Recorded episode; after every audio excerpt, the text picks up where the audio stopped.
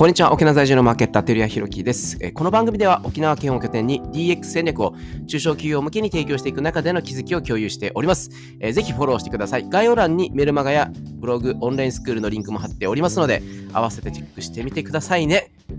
はい。Google の Bard AI 生成機能がついに Gemini に変更されましたね。皆さんのところには通知来てましたでしょうか？はい、Google のアプリ、iPhone で言うと、Google のアプリからも検索窓の上の方にですね、もう一個別のタブができて、えー、ジェミニを選択することができております。おそらくもう今年からはもうこの AI を検索結果にこう普及していくっていうあの Google のプロジェクトがもう一段と浸透していくのではないかなと思っております。それにですね、えー乗り遅れないためにもですね、AI はもう慣れておく必要があるなと思ってまして、えーうるま市の商工会青年部主催でですね、えーチャット GPT を使おうというセミナーを2回させていただくことになりました。来月、来週の火曜日と再来週の月曜日あるんですけど、一昨日ですね、あのーえっ、と、告知？をちょっとこう Facebook で、ね投稿したところですね、えーあっという間に定員20名、まあ、定員30名のところ34名ですね、えー申し込みがありました。今回はオンラインとオフラインで、えー同時開催するんですけども、まあ、パッと告知しただけで、パッて集まるっていうぐらい、やっぱ世の中の人たちは、ニーズがあるんだなと思っております。で、AI は仕事、AI に仕事を奪われるっていう危機感はもある方もいらっしゃると思うんですけど、僕はシンプルに AI を使いこなせる人たちに仕事を奪われ奪われるんではないかなと思いますね。あの使ってる人はどんどん賢くなりますし、効率化になりますし、でも使ってない人たちはあ旧来型のものなので、まあ多分、今まで、えー槍で戦ってた人と、F35 とかの最先端のステルス戦闘機を手にした人と、それぐらい破壊力っていうか、あの戦闘能力の違いが出てくると、めちゃくちゃ実感しております。はい、ちょっと余談だったんですけど、本日のテーマに関しては、営業のロジックをインバウンドマーケティング戦略に応用する営業 DX とはについて話したいと思います。ところで、インバウンドマーケティングって言葉、皆さんご存知でしょうか？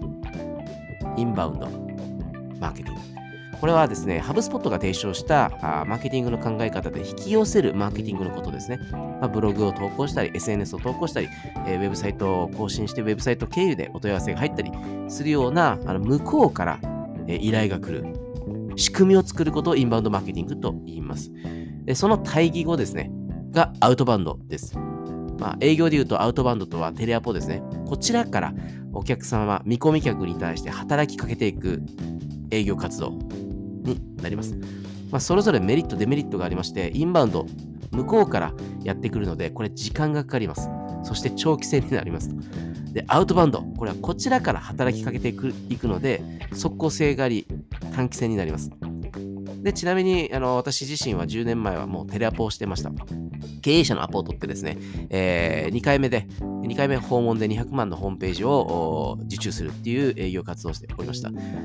で、まあ、イメージで言うと100件ぐらい電話してですね、ニーズのありそうな人を見つけて、ニーズがあればアポを取って、えーヒアリングして、え2回目で提案書を作って契約するみたいな流れですね。はい。これが、まあ、いわゆるアウトバンドになります。で、何が、このインバウンドがいい、アウトバウンドが悪いとか、そういった話ではなくてですね、シンプルにこれは、あの、企業の営業活動、マーケティング活動において、まあ、組み合わせが必要ですね、というところなんですが、今日のテーマでは、この営業のロジックをインバウンドマーケティングに応用していくっていう考え方でお話したいと思います。はい。で、ちなみになんですが、あの、えー僕がテレアポが入らなかった頃はですね、150件電話かけても1件も入らなかったっていう事態があってですね、で、えーまあ、それが1年後ぐらいから変わって、まあ、結果出始めて、で、え沖縄に帰ってくる時には、あの3件電話して、え2件アポが入って、え2件即決みたいなことができるようになりました。で、これはですね、あの今それを応用しているんですけど、何かというと、おまあ、特にあの部下を持ったらですね、あの部下の数字も追わないといけないので、えまあ、当時、この3個の2件アポ取って2件即決できた時っていうのはもう部下が何名かいて、えー自分も数字を作っておかないと部下の数字も達成できないので、あの、だけれども、同行したりとか、あの、育成をしたりとかする上で時間が取られると。なので、限られた時間の中でアポを取らないといけないっていうことが出てくるんですね。そうすると、掛け先をめちゃくちゃ選定する必要があると。いわゆるリストですね。リスト。このリストの精度が良ければ、あの、アポって入るんですね。で、このリストって何でどうどう作ったかというと、過去の契約をしてくれそうな業種、業態、社長の属性、えー、会社の規模、会社の歴史とか、そういったものをですね、洗い出して、まあ、簡単に言うとペルソナを設定します。えー、ペルソナを設定して、えー、例えば40代42歳ぐらいの経営者で、2代目経営者で、えー、父親が創業して、え製造業をやってきて、え今まで、え大手取引との下請けでやってきたけれども、大手の企業の業績悪化に伴い、2代目が手こ入れしないといけないと。自分たちで直感ができる状態にしないといけないっていう危機感があって、いろいろな研修とか勉強会を参加していると。だけれども、何から手を始めて、えー、進めていいか分からないと。まあ、うちもウェブで集客しないといけないなと思ってたタイミングの社長とかっていうふうに定義していきます。その方は一体どういう発信をしているのか、その会社はどういう感じなのかっていうのを、これもですね、えー、逆算して、えー、検索していきます。そうするとですね、えー、見つけるのはめちゃくちゃ時間かかるんですけど、見つけた時にはですね、えもう狙い撃ちですね。で、えー、見つけたら、この会社のホームページを見て、えー、この会社の仮説課題を想定して、仮説を考えて、で社長が電話にがつながったら、最初はこのキーワードから、このトークで、えー、まずは興味を引きつけようみたいなことを考えてから電話をする。そうすると、社長につながった時に、えー、その仮説が刺さってですね、えー、あぜひお話を聞きたいですという形になって、えー、電話でヒアリングをして、えー、ヒアリングした内容をもとに、よあの訪問するとですね、そのヒアリングで出てきた課題を解決する具体的な戦略を A4 にもうまとめて、えー、提案書にしているので、これを見たときにはもうやりますという状況になるので即決ができるというようなことをやっておりました。これをですね、インバウンドマーケティングに応用していくっていうことと、あと営業のロジックっていうのがあってですね、あのテレアポが入らなかった時っていうのは単純に営業のロジック通りに進んでなかったからですね。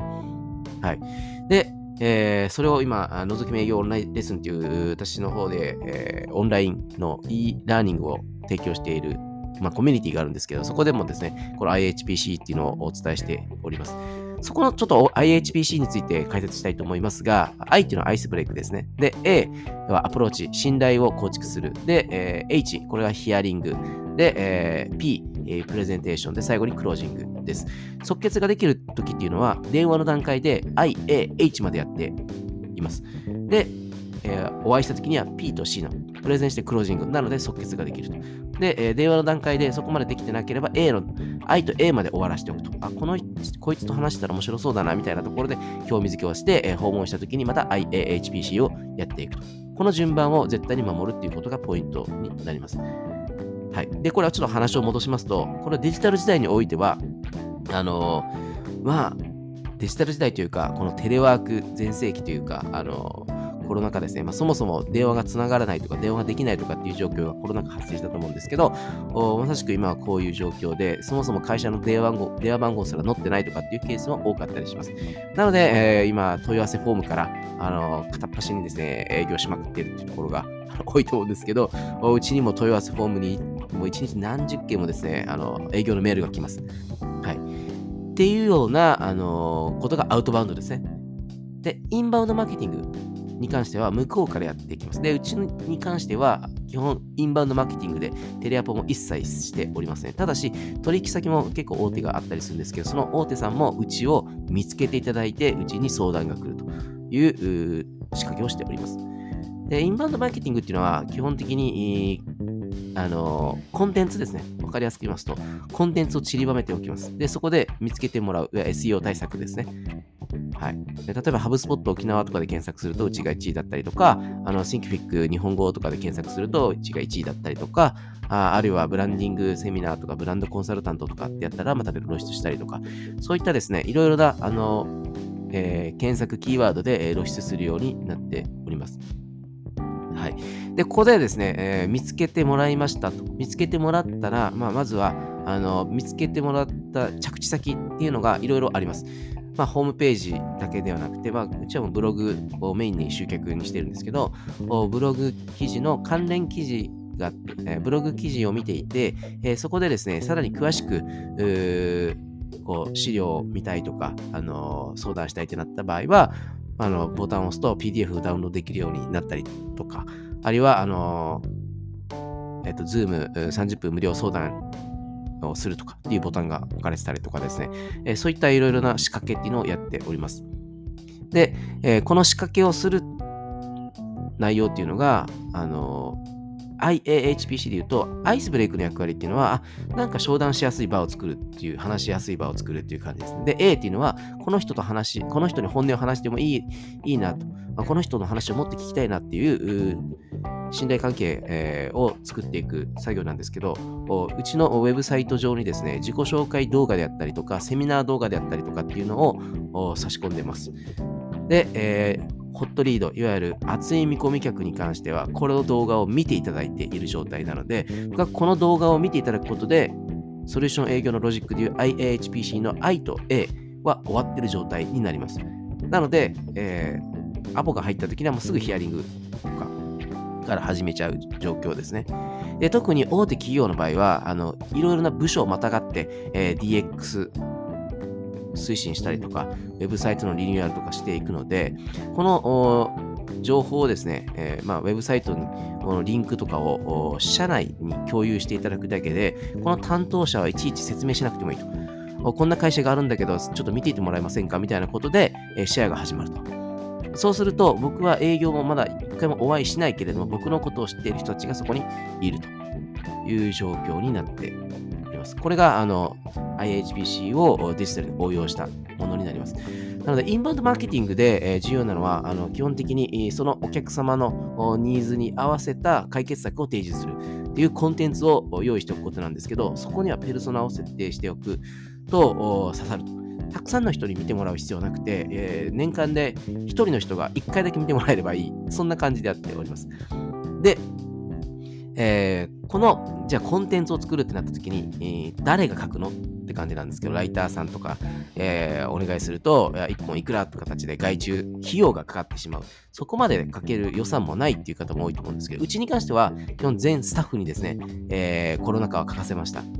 はい、あの、ブログなんて書いたことない子に対して書くポイントとか、あの、キーワードの調査方法とか、タイトルの考え方とか、構成の考え方とかっていうのをレクチャーして、えーまあ、今まで、あの、バイトしかやったことない、あの飲食店のアルバイトしかやったことない子に書かせたりしてましたね。はい、そういった子が書いた、あの、ど素人が書いた記事からですね、もうすでに何百万も売り上げが立っていたりします。で、今はですね、正直もう AI、AI、チャット GPT とか、あの、ジェミニとか、Google の AI のジェミニとか、あとは、あの、ま、いろいろその生成ツールがたくさん出ていますし、ブログの、ハブスポットのブログの投稿画面の方でも AI 生成機能がもうついてたりとか、あの、あとはサジェストツールの Uber サジェストとかにも生成 AI の機能がもう入ってたりするので、えーとてもライティング、いわゆる記事を書く、コンテンツを制作するっていうことにかける時間とコストがめっちゃ圧縮されてると。圧縮されてる。なので、これをですね、とにかくやりまくるっていうことをおお勧めしたいと思います。じゃあ、どこにかってことなんですけど、ここで、えっと、自社を見つけてもらうメディアっていうのは大きく3つ、3つ分けて考えるといいいいと思います。トリプルメディアっていうんですけど、まずはあの自社で所有しているオウンドメディア。オウン所有。これは、まあ、ウェブサイトとかブログとかですね、自社で所有して自社でコントロールできるメディアです。で続いて、ペイドメディアと広告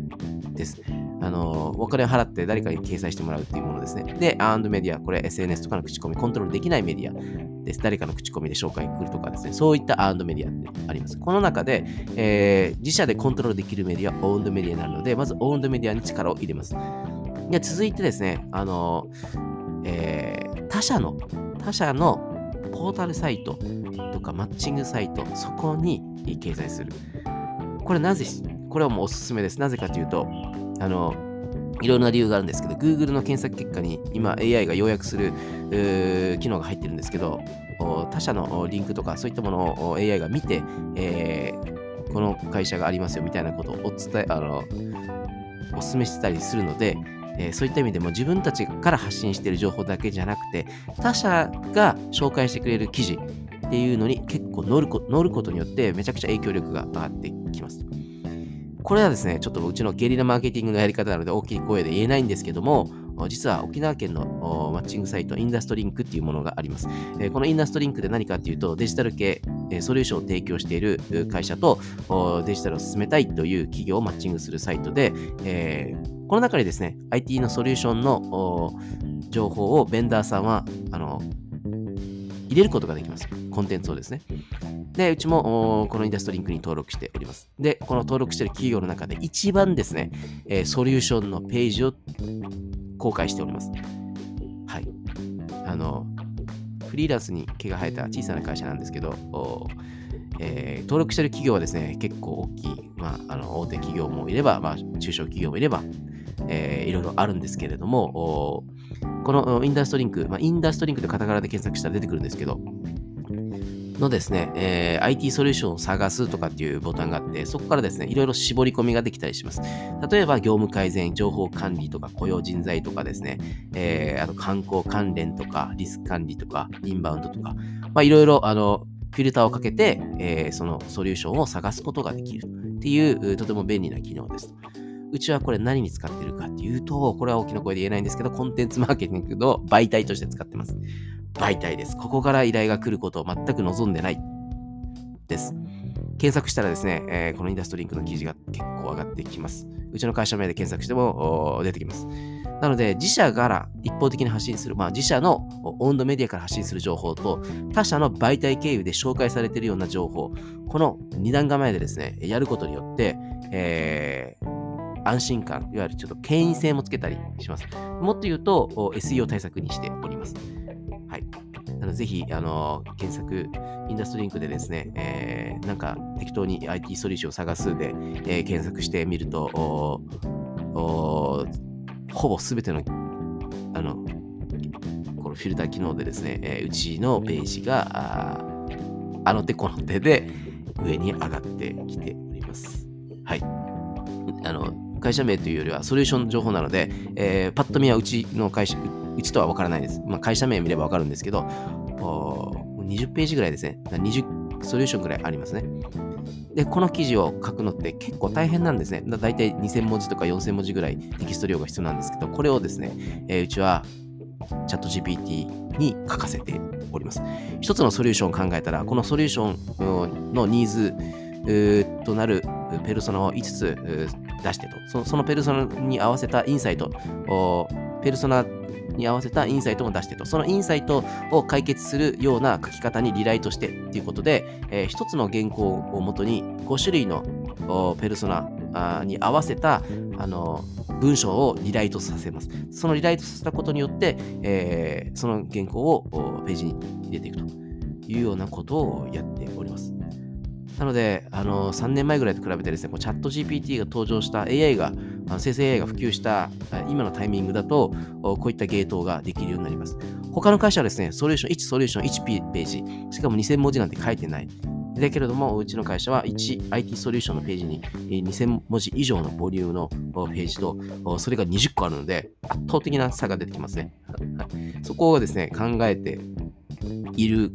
かいないかっていうのは、あの、大きな結果の差が出てきております。おかげさまでですね、このインダストリング経由、それそれ経由でした案件でも、うちはもう特に、えー、1000万は売り上げは、あの、受注しております。はい。ということで、えー、今日は長くなってしまったんですけど、ちょっとまとめに入らせていただきます。インバウンドマーケティング。今回においては、あの営業のロジックをインバウンドマーケティング戦略に応用する営業 DX っていうテーマでお話しさせていただいたんですけど、インバウンドっていうのは引き寄せる。逆を言うとアウトバウンドは働きかける。で、インバウンドは長期戦、アウトバウンドは速攻性があります。で、インバウンドマーケティングで引き寄せたら、続いて営業のいわゆる IAHPC、営業がやる。通常は商談でやる。ノウハウを動画に置き換えてやることによって、えー、IAHPC の I と A まで、あるいは疑似的に H まで、あの、することができます。そこは自動でできます。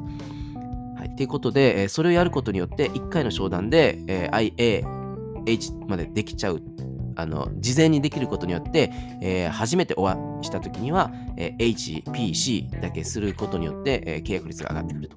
というような、あの戦略をすることができますので、皆さんぜひですね、えー自己紹介動画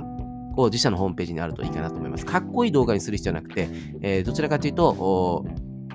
あの目の前のズームをしている相手にですね、えー、語りかけるような、その人と会話をしているような感じの動画をお勧めします。もし、あのどんな動画かなと思ったらですね、ブランドバディーズ合同会社と検索してみると、ホームページの中の一番上の方にですね、自己紹介させてくださいっていう赤いボタンがあります。それをクリックすると僕の自己紹介動画が流れますので、あ、こんな感じなんだなというふうに見ていただければと思います。ちなみに、その動画を最後まで視聴したら、15分間、ズームの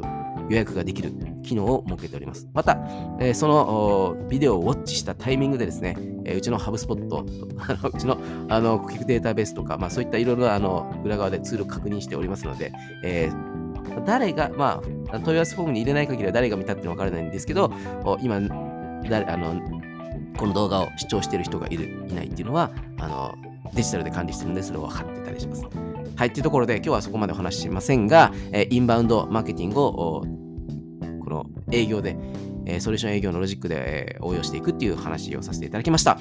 はい、えー、今週も皆さんリラックスしていきましょう。まあ、あの今回のお話については関係するリンクっていうのを概要欄に貼っておりますので、えー、合わせてご覧になっていただければと思います。では、良い週末をお過ごしください。えー、ご清聴ありがとうございました。